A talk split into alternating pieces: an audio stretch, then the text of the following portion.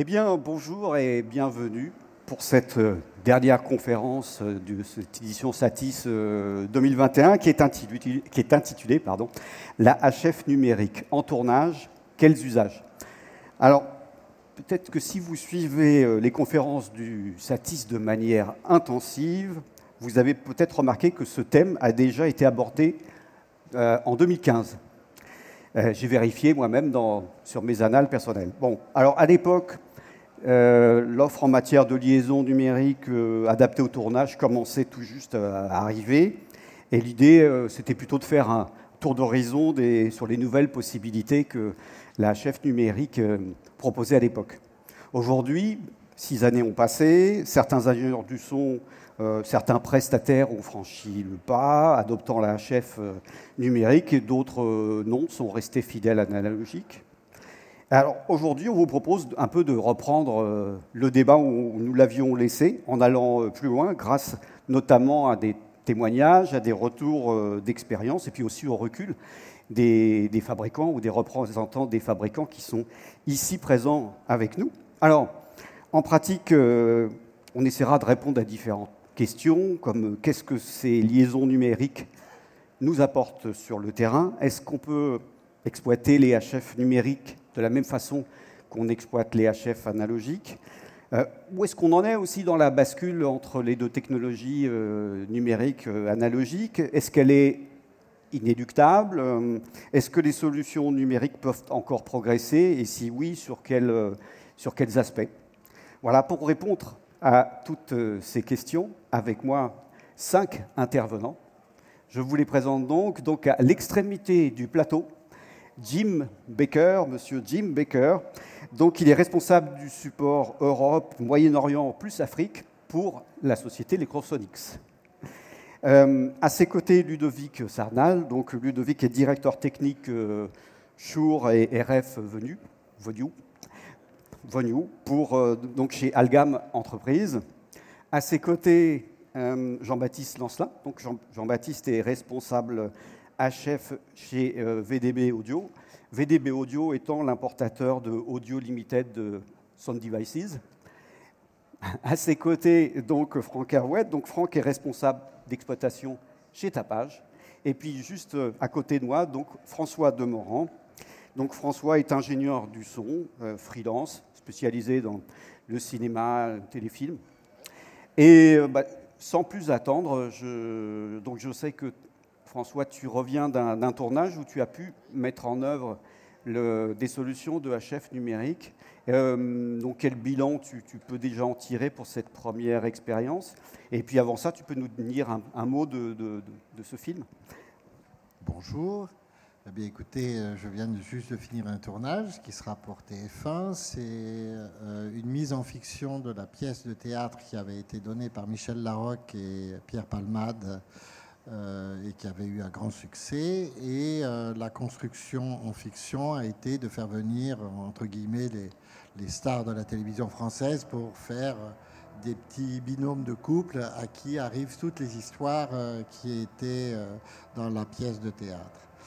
Et à cette occasion, aimablement, la Maison Chour m'a proposé d'essayer les nouveaux HF numériques euh, ADX1M, si je ne me trompe pas, parce que j'ai du mal à retenir toutes ces appellations. Et j'ai donc découvert, parce que je n'avais jamais eu l'occasion auparavant d'essayer euh, des HF numériques, euh, j'ai absolument découvert l'utilisation de, cette nouvelle technologie pour quelque chose qu'on pratique évidemment très souvent, hein, la pose de micro-HF en, fiction et euh, en broadcast, euh, c'est quasi euh, tous les jours que ça nous arrive. Et donc, j'ai voulu confronter, parce qu'il se trouve que je travaille d'habitude avec le matériel Electrosonics, notamment pour ceux qui connaissent, celles qui connaissent, ce sont les, émetteurs SSM qui sont très appréciés des comédiens de par leur taille et très appréciés par les ingénieurs du son de par leur qualité. Donc, ça fait beaucoup de paramètres positifs. Et euh, ce qui était intéressant, c'est de savoir comment se passait le mélange entre CHF numérique et euh, mes habitudes de travail. Eh bien, globalement, je peux vous dire que j'ai été assez enthousiaste du résultat euh, obtenu. j'ai été assez étonné de, l'augmentation de la qualité audio des produits numériques. J'ai trouvé qu'il y avait quand même une différence qualitative assez sensible. En contrepartie, c'est un aspect qui, pour nous, est très important. Euh, parce qu'on ne peut pas tout avoir. Euh, j'estime que la portée euh, en distance était moins bonne qu'avec les HF ou hybrides ou analogiques que l'on a l'habitude d'utiliser.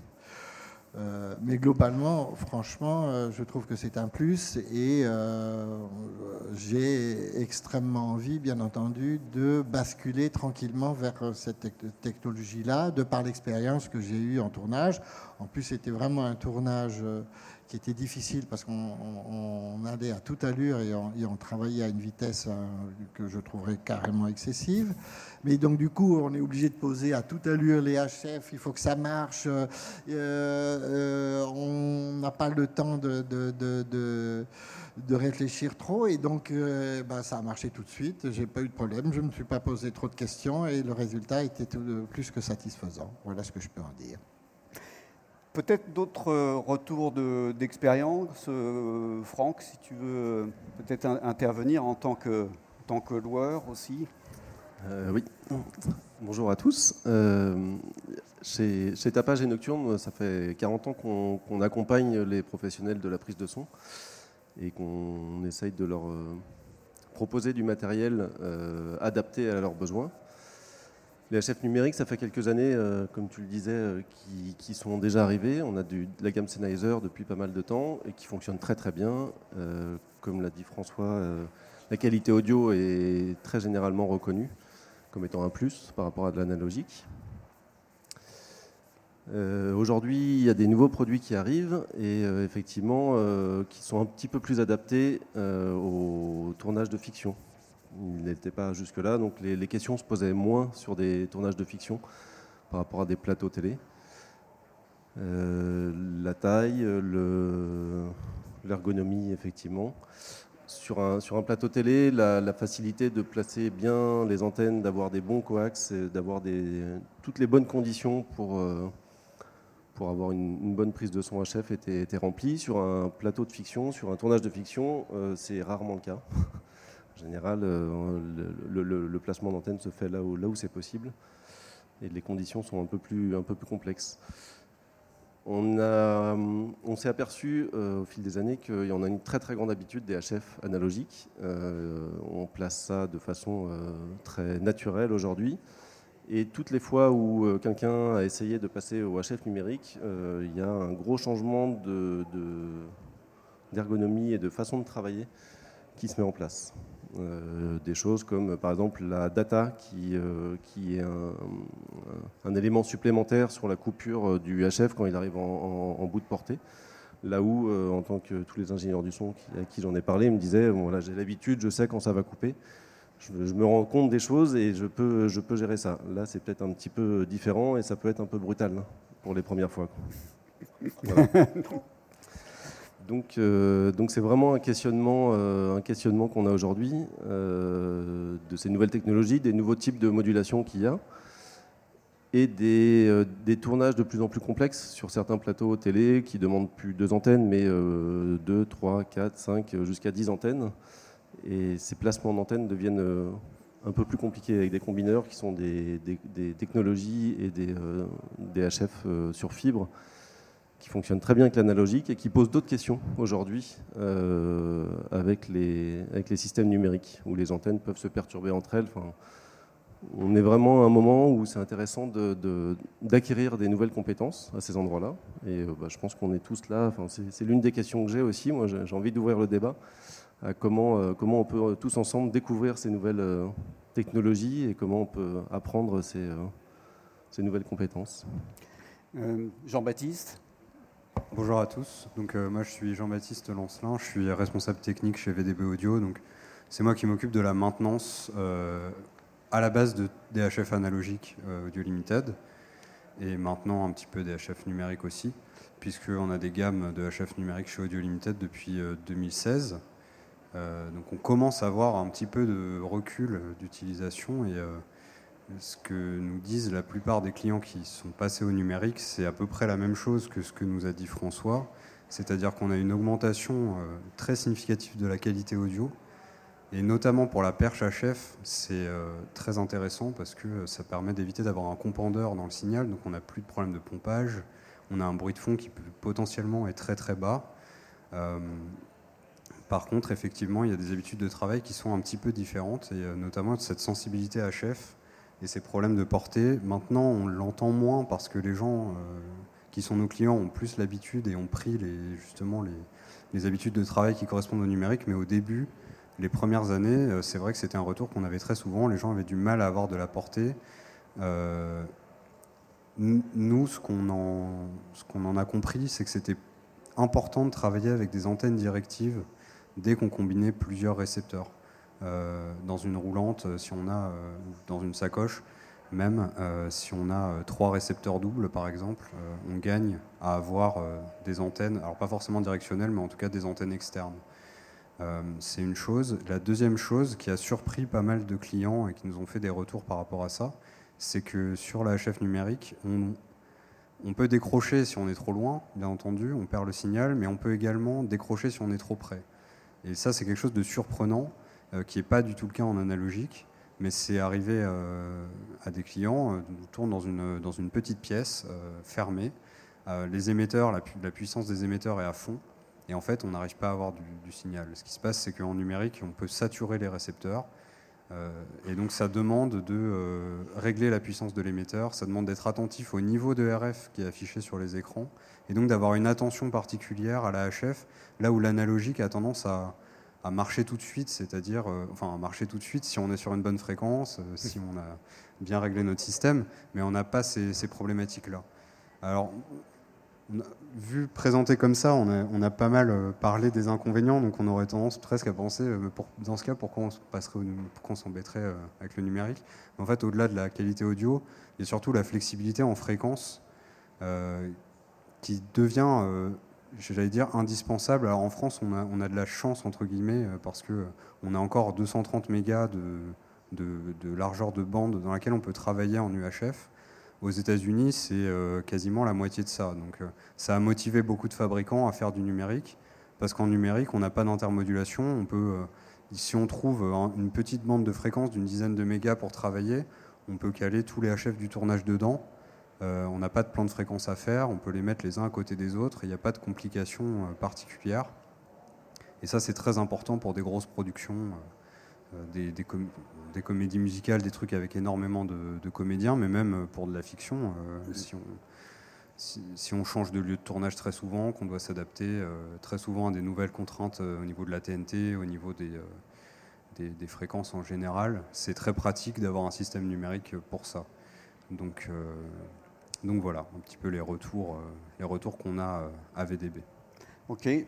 À ce stade, oui, est-ce que Jim ou Ludovic, vous souhaitez intervenir? Peut-être rappeler euh, pourquoi la, HF numérique est, est, née finalement, et puis qu'est-ce que vous avez aussi comme retour, et les uns et les autres, de vos utilisateurs? Bonjour à tous. À notre niveau, au niveau de Chour, c'est un petit peu compliqué de parler de, recul parce que, comme l'a bien mentionné euh, Benoît, euh, nous sommes les petits, les petits nouveaux dans, cette histoire, dans cet univers euh, qui est le vôtre, que je découvre jour après jour. je découvre vos contraintes de travail. évidemment, c'est un petit peu nouveau pour moi qui, qui maîtrise beaucoup mieux l'environnement spectacle qui était un peu le fer de lance de Chour jusqu'à présent. Euh, Chour a développé une gamme euh, vraiment orientée euh, spectacle, plateau télé depuis pas mal d'années qui s'appelle Action Digitale et finalement a décidé d'aller aussi dans le domaine du broadcast, tournage, cinéma, fiction en développant sur cette plateforme Action Digitale un récepteur portable qui pouvait donc s'intégrer aussi bien en sacoche que sur une caméra, ce genre de choses. Donc c'est vrai que j'ai pas beaucoup de recul euh, sur la question et je suis plutôt en mode découverte aujourd'hui de, de, vos, de, vos, besoins, de vos contraintes. Euh, la seule chose que je pourrais ajouter sur la technologie digitale, c'est effectivement toute la problématique est venue évidemment de la réglementation qui a évolué ces dernières années dans, tout le, dans le monde entier. Ça a évidemment été initié, comme souvent aux États-Unis, à savoir la réduction du spectre disponible pour l'exploitation des micros sans fil et tout ce qui est système sans fil en général, euh, que ce soit de la liaison oreillette, euh, etc. Et euh, cette réduction du spectre a amené de plus en plus de contraintes sur la ressource disponible et l'analogique, à un moment donné, arrive à ses limites euh, quant à la capacité de pouvoir utiliser beaucoup de fréquences sur euh, finalement une portion du spectre assez réduite. Et là où, là où le digital va faire beaucoup mieux que l'analogique, c'est justement son occupation spectrale. Typiquement, pour vous donner des, points de repère, euh, avec un système analogique de, bonne facture, haut de gamme avec lesquels vous avez l'habitude de travailler, globalement, sur une largeur de canal de télévision de 8 mégas, on était habitué à pouvoir euh, y insérer, y faire fonctionner euh, sans, difficulté entre 12 et 15 fréquences. Typiquement, c'était le maximum qu'on pouvait obtenir avec un bon système analogique. Grâce au digital et sa modulation qui est fixe, on a la possibilité de monter à plus de 20 fréquences compatibles, 20, entre 20 et 25 selon les systèmes, les types de modulation et les puissances d'émission qu'on peut être amené à utiliser. Donc on double quasiment la capacité euh, au système pour opérer sur ou de diviser par deux l'occupation spectrale. Donc c'est beaucoup plus simple, ça permet d'avoir des liaisons qui d'une certaine manière peuvent, on peut avoir des réductions de portée dans certains cas, et encore là, ça va dépendre du type de modulation qu'on est amené à utiliser. Donc ça, seule l'expérience euh, permet de se rendre compte par rapport à ces contraintes. Mais euh, aussi, on va, être, euh, on va avoir l'avantage d'être beaucoup plus robuste face au phénomène d'intermodulation, d'interaction des fréquences entre elles. Et ça, ça permet d'avoir des liaisons plus stables et d'avoir aussi une dynamique RF plus importante en exploitation globalement, un système numérique va pouvoir travailler euh, selon son design, et bien sûr, jusqu'à quasiment presque à 10 dB euh, du bruit de fond. vous m'arrêtez si je rentre dans, le troll technique, mais là où en analogique, souvent on a besoin d'un peu plus, euh, d'être un petit peu plus éloigné du bruit de fond avant d'avoir une dégradation du signal audio exploitable. Donc c'est clair que quand on, j'imagine quand vous tournez, euh, vous enregistrez pour, euh, pour du cinéma, on ne peut pas se permettre d'avoir une dégradation du signal audio. L'avantage du numérique, c'est que l'audio est parfait sans aucune altération, quelle que soit la distance à laquelle vous êtes de l'émetteur, et à un moment donné, il n'y a plus rien. Alors je crois que c'est ça qui est un petit peu la nouveauté dans, l'exploitation, c'est que c'est super. Ah, et puis là, d'un seul coup, bah, c'est plus super parce qu'il n'y a plus rien du tout. On, voit pas, on ne voit pas arriver la, coupure. Alors c'est pour ça que les fabricants ont rajouté... Euh, euh, je ne vais pas parler pour tout le monde parce que je ne connais pas par cœur les systèmes de, euh, de mes confrères, mais les fabricants en général ont rajouté un petit indicateur qui vous permet justement d'anticiper cette problématique-là. C'est ce qu'on appelle, euh, les uns peuvent appeler le, système, le contrôle de qualité du signal numérique. Donc c'est un nouveau vumètre en plus que euh, vous allez devoir euh, vous habituer à regarder et qui, lui, va vous indiquer si votre signal numérique est exploitable. Je vais vous prendre deux exemples. Vous pouvez avoir un signal RF très haut et un facteur de qualité très bas. Vous n'êtes pas loin du problème. Et inversement, vous pouvez avoir un signal RF relativement faible, mais un facteur de qualité très élevé, et vous êtes tranquille. Vous avez encore de la marge pour pouvoir travailler. Donc ça, ça fait partie de ces petits changements euh, qu'implique le travail avec du système HF euh, numérique, d'avoir un, moyen de contrôle euh, supplémentaire qu'il va falloir prendre en compte dans, dans son exploitation. Voilà ce que je pourrais dire, dire pour l'instant. Jim, peut-être tu souhaites euh, à ce stade euh, ajouter ton point de vue? Bah, euh, Point de vue, oui. oui, le, numérique par rapport à l'analogique, ça fait l'électrosonique, ça fait un bout de temps qu'on est, on est dessus. Notre premier système numérique date de 2001. C'était un système sans compression. et puis, ça explique tout de suite le problème du numérique, parce que pour passer un signal audio, on a besoin non comprimé d'une largeur de bande de peu près 2 MHz. légalement disponible, on a 200 kHz. Euh, ce qui est beaucoup moins. Donc c'est l'équivalent de venir avec un, camion semi-remorque devant un tunnel piéton. Euh, ça ne marche pas très bien. Euh, donc on doit comprimer. Et le problème en 2001, c'était les vitesses et tailles de processeurs capables à faire ça étaient simplement pas encore disponibles. Aujourd'hui, ils le sont. Euh, donc on arrive beaucoup mieux à, tout faire ça. Euh, donc euh, tout le monde part un peu près vers cette direction. Pourquoi? Parce que faut pas oublier que l'HF en soi, c'est un compromis. On, compromise la qualité audio, la pour obtenir euh, liberté de, mouvement, aussi bien sur scène qu'en cinéma. Euh, on ne peut pas euh, brancher un câble sur un acteur parce que ça n'a pas très bonne image à la télé s'ils si, ont attaché. donc au cinéma, c'est essentiel. c'est pour ça, pour cette qualité audio et puis euh, pour le compondeur euh, que Jean-Baptiste a mentionné euh, tout à l'heure, est-ce que ça c'était compromis en analogique? Que Electrosonics a, développé à l'époque le digital hybride pour permettre de, passer une qualité proche du numérique sur un porteuse, une porteuse analogique qui a super bien fonctionné pendant des années parce qu'il y a énormément de monde dans le cinéma qui l'utilise. Euh, et puis maintenant, euh, on est euh, effectivement plus sur le chemin numérique parce que ben, le compromis, il faut l'éliminer le plus possible. le numérique, selon beaucoup, parce qu'il y a énormément de départements de marketing de différents fabricants qui, qui, ont dit que dans le numérique, il n'y a pas d'intermodulation. C'est pas vrai. Physiquement, il y a toujours de l'intermodulation, euh, euh, mais comme les fréquences dans l'air, ils vivent très bien ensemble, il n'y a pas d'intermodulation dans l'air ici. L'intermodulation est dans des appareils.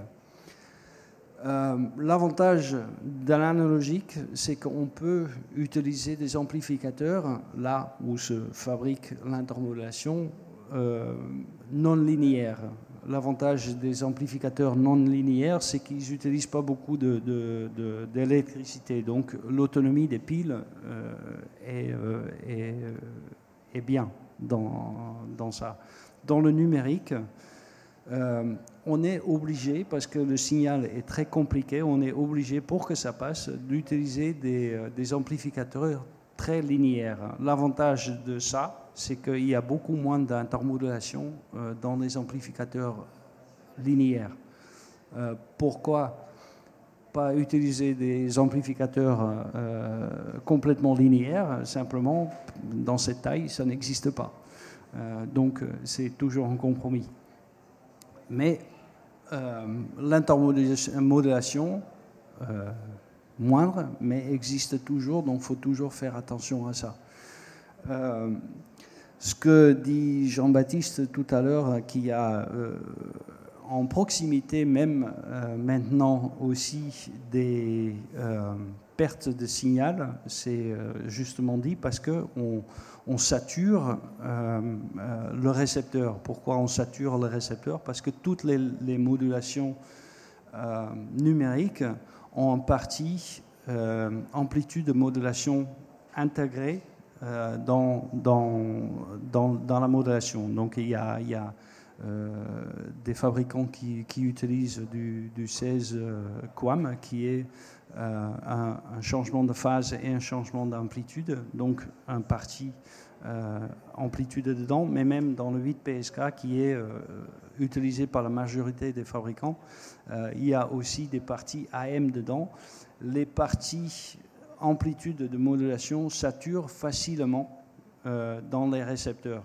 Vu qu'on est déjà en puissance à bloc, c'est cette partie-là qui sature et c'est cette partie-là qui cause les pertes de signal à proximité.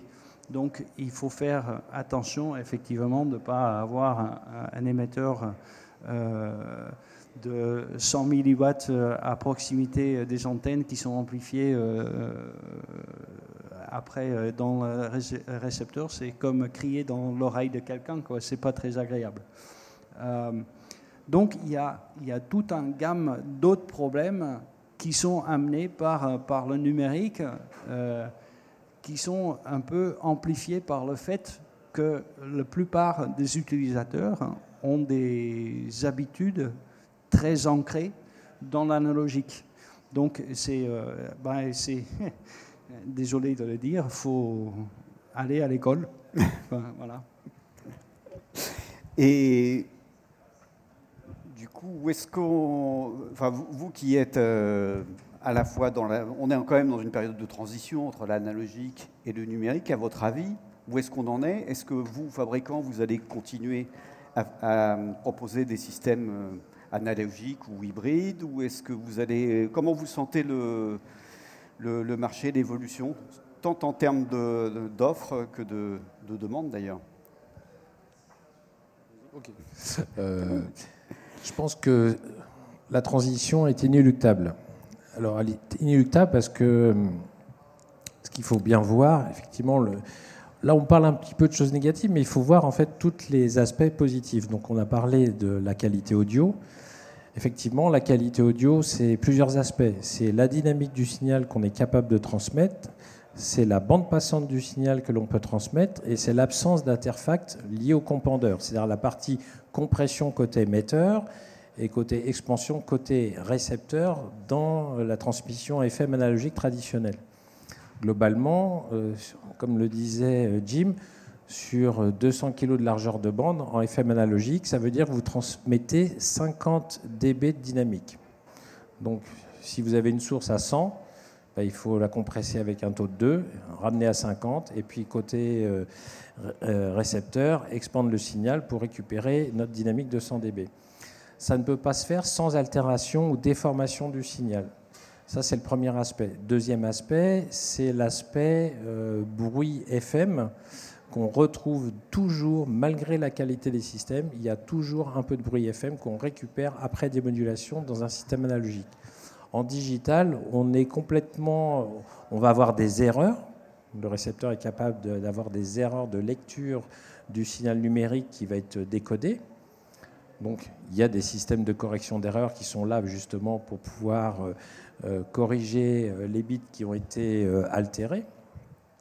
Mais on récupère principalement un signal qui n'a aucune altération sur l'audio, ne va être lié au bruit qu'on peut avoir euh, dans, le signal haute fréquence.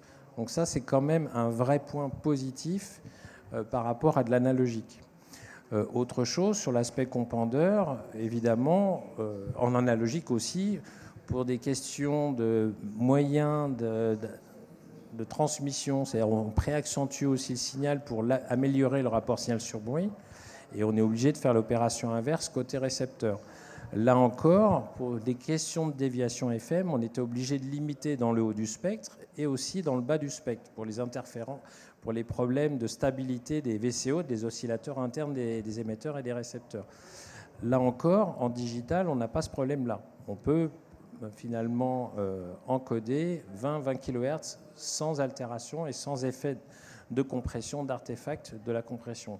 Donc ça, c'est quand même des points énormément positifs on peut avoir un signal beaucoup plus transparent, beaucoup plus proche finalement de ce que l'on pourrait obtenir avec le même micro branché en filaire. Donc ça, c'est un vrai plus du numérique. Un autre point qui est hyper important avec le digital, c'est que ça permet aussi d'accéder à des fonctionnalités qui nous étaient impossibles à avoir euh, précédemment en analogique. Alors, par exemple, c'est vrai que chez Shure, dans le système Action Digital, vous avez la possibilité avec certains émetteurs de piloter vos émetteurs à distance. Donc on peut insérer dans les trames digitales en plus de la télécommande qui va vous permettre de piloter la puissance RF à distance, de pouvoir changer la fréquence à distance de manière instantanée et synchrone entre émetteur et récepteur. Vous pouvez crypter la, liaison. Alors c'est vrai qu'en tournage, la confidentialité d'une liaison HF n'est pas forcément le critère numéro un, mais en tout cas dans certains domaines, c'est quelque chose qui peut avoir une certaine importance. Euh, ça, par exemple, c'était impossible à faire en analogique. Donc le digital permet aussi de pouvoir offrir la possibilité de crypter. Alors évidemment, il y a un point qu'on n'a pas évoqué encore, qui est la latence impliquée à tout système numérique. Puisque un système numérique, c'est du traitement, et donc ça génère forcément un retard entre la source et la sortie du récepteur. Donc ça aussi, j'imagine dans votre travail de preneur de son, euh, lorsque vous avez besoin de réaligner vos différentes sources, en délai, je pense que tu pourras nous en parler, euh, François. Euh, bon, il faut appliquer des retards sur les différentes sources pour faire les réalignements temporels et limiter finalement les phénomènes de filtre en peigne lorsque vous allez mixer toutes vos, toutes vos sources. Donc voilà, il y, a, il y a des plus et des moins. C'est effectivement un compromis. Et il y a le dernier point qu'on n'a peut-être pas encore évoqué, qui est l'énergie. Euh, le digital consomme un petit peu plus, donc c'est vrai qu'aujourd'hui, les fabricants vont avoir tendance à proposer euh, des, accus euh, type ion lithium ou ion polymère qui sont capables d'avoir une, énergie massique plus importante que les traditionnelles piles LR6 qu'on utilisait sur les systèmes analogiques ou même les accus NIMH dont il est très difficile de contrôler la charge et la décharge ce qui n'est pas le cas des accus en lithium où on peut intégrer, et c'est ce qui se passe la plupart du temps, des puces euh, qui vont permettre de pouvoir contrôler euh, toute la charge de l'accu, les charges rapides, les recoveries lorsque les accus sont très fortement déchargés, et de pouvoir amener l'énergie supplémentaire pour avoir l'autonomie dont vous avez besoin en tournage. Donc il y a aussi cet aspect-là, l'aspect énergie euh, qui est assez important.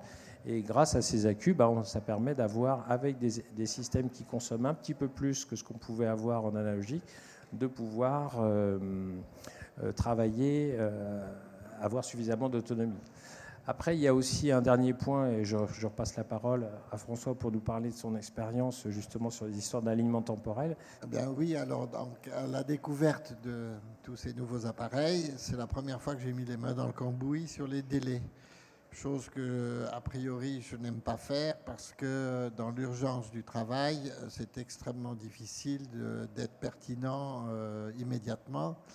Et euh, pour vous donner un exemple concret, même si vous trouvez la pertinence, d'un seul coup, vous avez un problème, vous changez quelque chose, on ne vous laisse pas le temps de régler et on dit moteur. Et là, on dit mince, là, le délai n'est pas bon, mais c'est trop tard.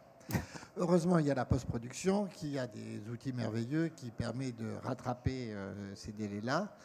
Mais néanmoins, euh, moi, en fait, euh, j'ai euh, en préparation, j'aligne tous les micros et je calcule le délai à, à, place équivalente de la capsule. Donc j'ai déjà un premier repère où je sais d'emblée que je vais m'approcher de ces valeurs-là. Euh, et puis ensuite, évidemment, sur le terrain, ça se passe pas tout à fait comme ça parce que euh, toutes les capsules ne sont jamais au même endroit. Donc il y a le délai acoustique qui vient se rajouter à tout ça.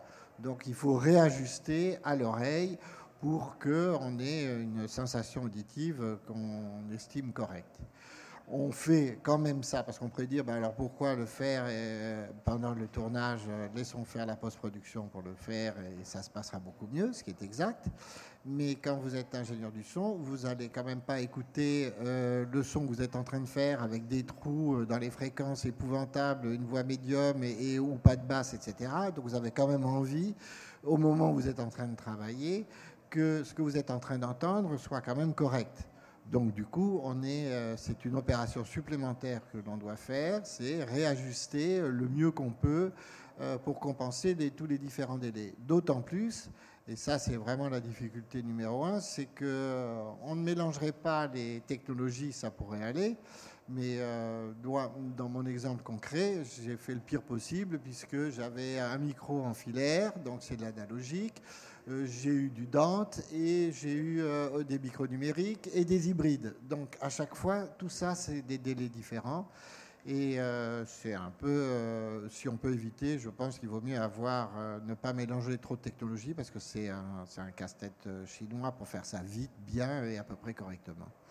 Donc, c'est nous, le rêve d'utilisateur, c'est qu'on ait une aide, euh, un outil qui nous permet de rephaser, de calculer les délais euh, très très rapidement, ce qui serait une aide euh, majeure parce qu'on est amené à, multiplier les sources. Et personnellement, de, l'expérience que j'en retire, c'est la difficulté numéro un, c'est tous les délais à gérer, qui sont quand même pas faciles à faire dans l'urgence et euh, c'est pas adapté à ça. Il faut quand même avoir un peu de temps. Et quand on vous dit on répète pas, on tourne et allons-y, euh, c'est le risque maximum. Donc euh, vous faites comme vous pouvez, mais c'est jamais optimum. Voilà. Merci pour ce, retour. Et peut-être, Franck, à ce stade, tu as des, retours particuliers ou des...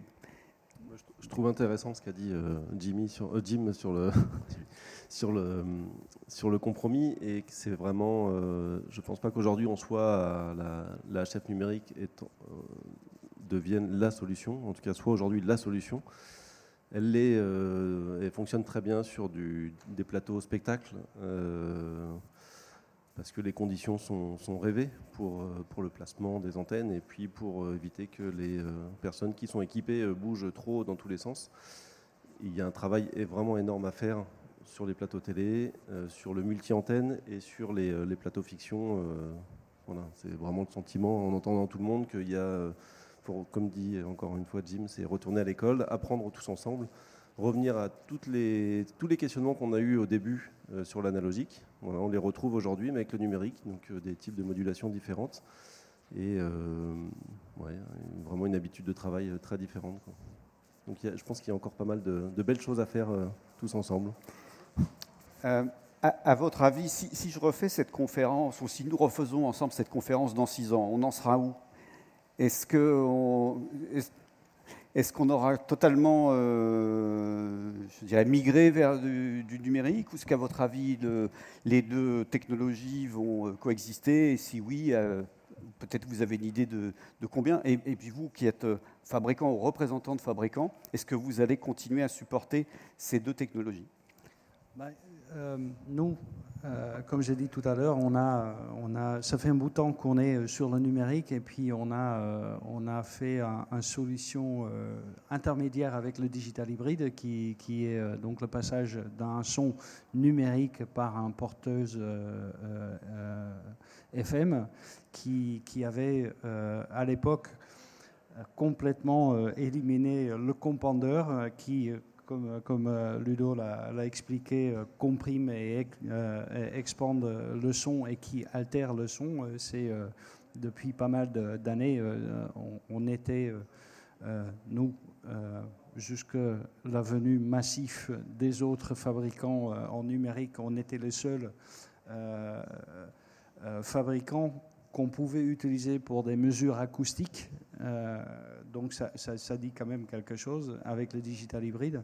Le futur, pour nous, euh, est numérique. Le numérique euh, élimine tellement de, problèmes mentionnés par Ludo tout à l'heure, de, compression, de, euh, d'altérance de, de, son, de modification de, son de micro, parce qu'un micro, on le choisit pour son son, et puis après, on le branche sur un système HF, et puis il ne sonne pas pareil. Donc, euh, eh, euh, c'est pas ce qu'on cherche. Donc, on cherche la linéarité. La linéarité, la seule technologie capable de le faire, c'est le numérique. Donc, on va vers le numérique. Ce qu'on fait, là, on travaille, nous, euh, euh, c'est euh, justement ce que dit Ludo, l'alimentation, donc la consommation en, électricité, parce que c'est ça le problème. On doit utiliser des amplificateurs plus linéaires qui consomment plus. il y a beaucoup plus de processeurs dans les émetteurs et les, récepteurs qui consomment eux aussi plus. mais avec les nouvelles technologies, ça s'améliore pas mal on arrive maintenant à faire des émetteurs euh, avec une autonomie euh, tout à fait respectable sur des, piles NIMH ou des LR6 en, lithium. le numérique à côté d'être plus linéaire et plus réaliste en temps de, de, son, euh, on a, comme, euh, euh, Ludo l'a dit, plus de capacité de, de, changer. On peut crypter. Euh, on peut modifier euh, l'émission euh, tant qu'on veut. Si on cherche à voir le multicanal, on peut, on peut modifier la largeur de bande dans l'émetteur et puis facilement faire, faire plus de, de, fréquences à l'intérieur d'une bande très restreinte. C'est plus euh, adaptable, le numérique, que euh, l'analogique. Donc euh, le futur, pour nous, est numérique. malgré le fait qu'on est déjà très bon en, son, en, analogique. L'analogique a encore un bel futur devant lui, ça ne va pas mourir demain. Mais ici, 6 ou 10 ans, je pense que le futur, il sera numérique. C'est pour ça qu'on travaille sur ce que, dit François, le, retard euh, aussi. Euh, chez nous, depuis pas mal de temps, le retard, il est, euh, fixe, il n'est est pas variable, ça ne dépend pas ce qu'on rentre dans l'émetteur. ce que fait le retard, ce qui a toujours été le cas en analogique, parce que les compondeurs, ça dépend ce qu'on met dedans. de un, de ce qu'on sort ou à quel temps on le sort. Parce qu'il ne faut pas se leurrer, euh, ça, les compondeurs ont été numériques depuis, euh, depuis quoi, au moins 15 ans, je pense. Euh, il n'y a plus de compondeurs analogiques sur le marché. Donc, c'est, même les systèmes analogiques sont à eux aussi numériques avec un retard variable. Euh, il existe encore des systèmes euh, numériques d'anciens développements qui, euh, eux, ont aussi un, retard, un délai plus ou moins variable, même dans des limites très restreintes. Nous, on travaille sur, des, retards qui sont fixes, donc on peut facilement les calculer. Donc euh, vous êtes d'accord avec ça? D'ici, euh, ça veut dire d'ici entre 5 et 10 ans, le marché aura basculé sur, le, sur les technologies numériques On peut dire ça? Oui, je pense qu'on euh, est assez d'accord avec Jim. chez Shure, c'est clairement la voie qu'ils ont, qu'ils ont pris. et on le voit même sur les autres séries, pas celles qui nous concernent là aujourd'hui, mais même sur les autres séries. Euh, c'est clairement la voie du digital qui a été prise. Euh, on peut vraiment offrir une meilleure qualité parce que bon après il y a la notion de coût mais la notion de coût on peut pas la négliger malgré tout quand on doit investir dans un équipement euh, que ce soit pour un loueur ou en propre en tant qu'ingénieur du son qui, se loue avec ses équipements on ne peut pas enlever le coût de l'équation et euh, le digital, euh, aujourd'hui, on arrive à avoir des systèmes numériques de très bonne qualité à des coûts tout à fait acceptables. Et ça, en fait, euh, les différents fabricants, que ce soit Audio Limited, Electrosonic et les autres analyseurs, etc., ont bénéficié du fort développement et de la forte intégration des composants qui sont utilisés en téléphonie. Et euh, ça fait énormément baisser les coûts de ces composants primaires actifs, qui nous posent d'ailleurs tant de problèmes en ce moment, euh, puisque c'est une pénurie un petit peu mondiale et on a tous des tas de problèmes pour euh, fabriquer le matériel. Mais en tout cas, ces, composants ont permis de pouvoir amener à un niveau de développement plus important tout en étant dans un coût tout à fait acceptable. Donc on monte en qualité audio, on va monter en, qualité RF, même dans certains cas. tout va dépendre du type de modulation, mais euh, il y a beaucoup de recherches chez les fabricants pour obtenir une résilience de type analogique, même avec de la liaison HF numérique. C'est-à-dire d'avoir un espèce de comportement. Alors je vais vous prendre un exemple tout bête. Hein. Vous, allez, vous allez à 50 mètres, euh, votre HF numérique qui coupe il faut, revenir de 15 mètres pour pouvoir que votre système reçoive à nouveau. Bah, ça, ce n'est pas une résilience analogique. Ça, c'est vraiment un problème qu'il faut arriver à corriger. Donc les fabricants travaillent beaucoup, et Shure en, tout cas, travaillent beaucoup sur, pour créer un comportement sur le système HF qui est une résilience très analogique. Je vais à 50 mètres, je reviens, je reviens 1 ou 2 mètres et pof, mon système euh, reçoit à nouveau. Voilà, c'est ce que j'appelle la résilience analogique. Donc euh, il y a encore des progrès qui vont être faits euh, dans ce domaine. Mais au-delà de, des habitudes de travail qui, qui, se modifient un petit peu, je pense que le bénéfice en termes de fréquence, de stabilité, de résistance aux intermodulations et clairement la dynamique audio. Alors bien sûr, il y a les notions de codec, hein, ce que tu as évoqué, euh, Jim. On est obligé de compresser, puisque évidemment, on a, on a un canal qui fait 200 kg. 24 bits, 48 kHz, hein, c'est 1152 kilobits par seconde. Hein. donc il faut faire rentrer 1152 si on travaille en 24 bits bah, dans 200. Euh, donc c'est là où interviennent les schémas de modulation qui permettent de transmettre à chaque cycle plus d'informations. Donc le QAM 16, bah, c'est 4 bits envoyés à chaque fois, à chaque cycle. Donc ça divise par 4. Mais en divisant par 4, on arrive à 288. je vous dis ça de mémoire, j'espère que je ne dois pas être très loin. On doit être à 288 euh, kilobits par symbole, puisque si on envoie 4 bits à chaque fois, bah, c'est un symbole de 4 bits. Et euh, bah, il faut quand même encore compresser, parce que euh, on n'a pas que les trames audio à envoyer dans la liaison, il faut aussi les en-têtes, les, j'envoie un mot qui correspond à un échantillon, puis l'échantillon suivant, plus les codes de correction d'erreurs, etc., etc.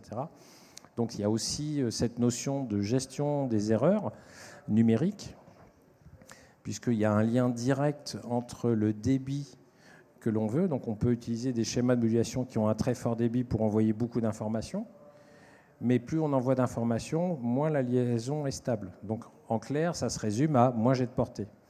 Donc là encore, on retombe dans le compromis qu'évoquait euh, Jim, c'est retrouver un système de modulation qui permet d'avoir un débit suffisant pour pas trop compresser l'audio, donc perdre en qualité audio, pas avoir trop de temps de processing pour pas augmenter la latence du système. Donc voilà, on est un peu dans le triangle qualité audio, euh, portée et consommation d'énergie.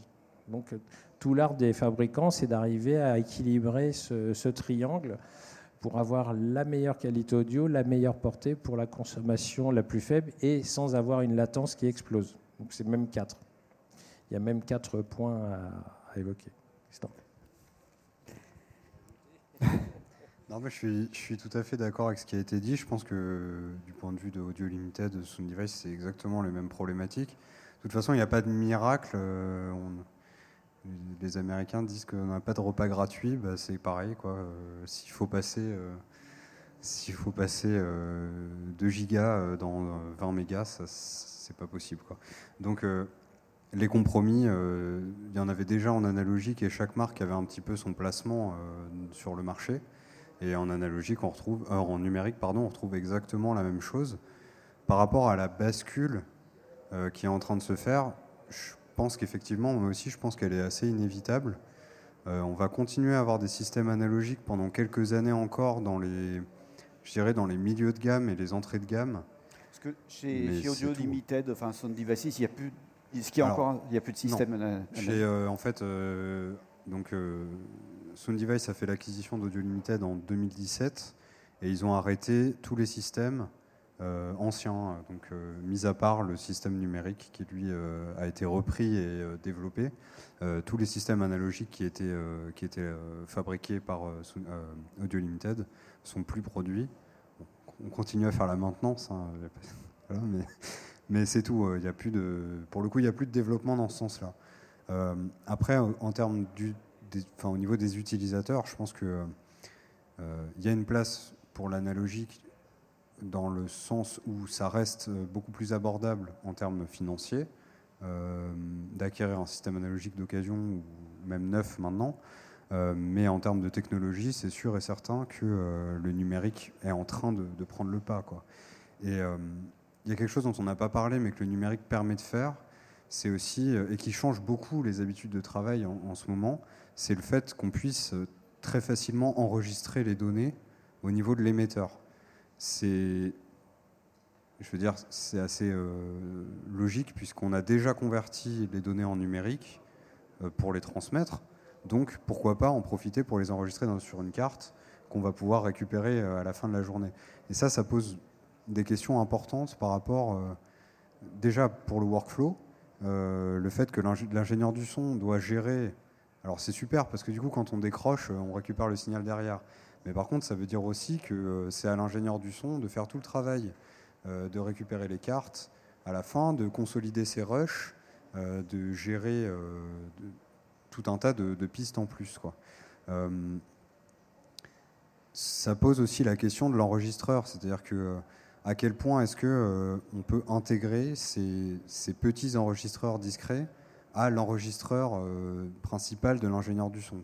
Est-ce que, bah, ça pour le coup, c'est pas une certitude, c'est possible que le, workflow reste comme il est pendant encore très longtemps, mais c'est pas impossible que euh, à terme, on aille vers quelque chose où on a un enregistrement qui est réellement délocalisé, c'est-à-dire que on a des enregistreurs qui émettent aussi en HF pour faire un mix, quoi, mais que globalement, les seules pistes qu'on réutilise à la fin, c'est celles qui sont dans les émetteurs. Et ça, euh, c'est éventuellement euh, une évolution à plus long terme de cette, euh, de cette bascule. Quoi. D'accord. Jim souhaitait intervenir Effectivement, c'est une bonne moyen. L'enregistreur intégré dans l'émetteur, c'est une précision, ce n'est pas la technologie numérique qui permet ça. Est-ce qu'il existe des émetteurs analogiques euh, sur le marché qui ont, euh, qui ont ça aussi? C'est un brevet américain qui, euh, essentiellement, comment dire ça, empêche tous les fabricants à, utiliser, utiliser cette technologie-là. Donc, c'est voilà, c'est un brevet qui, qui, qui l'empêche. Oui, tout à fait. C'est euh, plutôt, euh, par rapport à la technologie, euh, effectivement, à partir du moment où on, va convertir pour faire un compandeur, pour, pour traiter l'audio d'une manière ou d'une autre, on peut en profiter pour enregistrer. effectivement, c'est quelque chose qui est possible sur le marché européen et qui n'est pas possible sur le marché, sur le marché américain.